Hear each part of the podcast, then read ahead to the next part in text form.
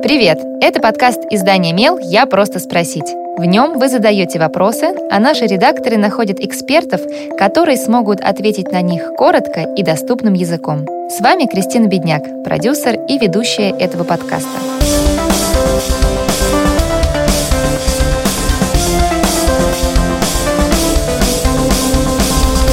Выстраивать личные отношения на одной территории с другими людьми всегда непросто. Что делать, если родители услышали, как их дочь занимается сексом? Разбираемся вместе с психологом Мариной Быковой. Моя мама слышала, как я с женихом занимаюсь любовью. Ее это разбудило, и она написала сообщение папа на кухне. На следующий день она пришла ко мне, чтобы тактично выразить свои эмоции. Сказала, что это срамота, что мы устроили притон, что я бессовестная, ну и родители не должны такое слышать.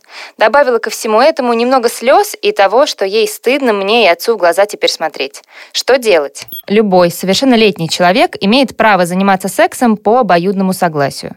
С другой стороны, это по-настоящему интимное дело, в которое не стоит посвящать тех, кто этого не хочет.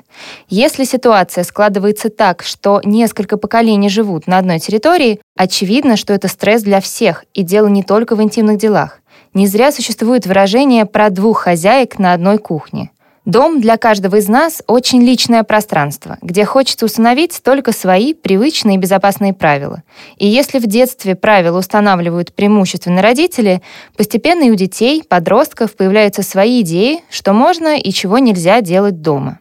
Если вы продолжаете жить вместе с родителями, можно устроить домашний совет. Пригласить всех, кто живет в квартире, создать доброжелательную атмосферу, спросить каждого, что для него неприемлемо, а в чем он готов уступить.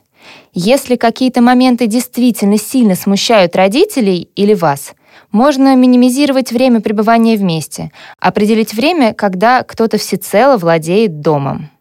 Вы уже не дети, которые должны стыдиться и слушать родителей. Вы взрослые люди, которые имеют право на свое мнение и уважают других. Родители тоже испытывают стресс от того, как быстро их дети взрослеют, находят работу и женятся.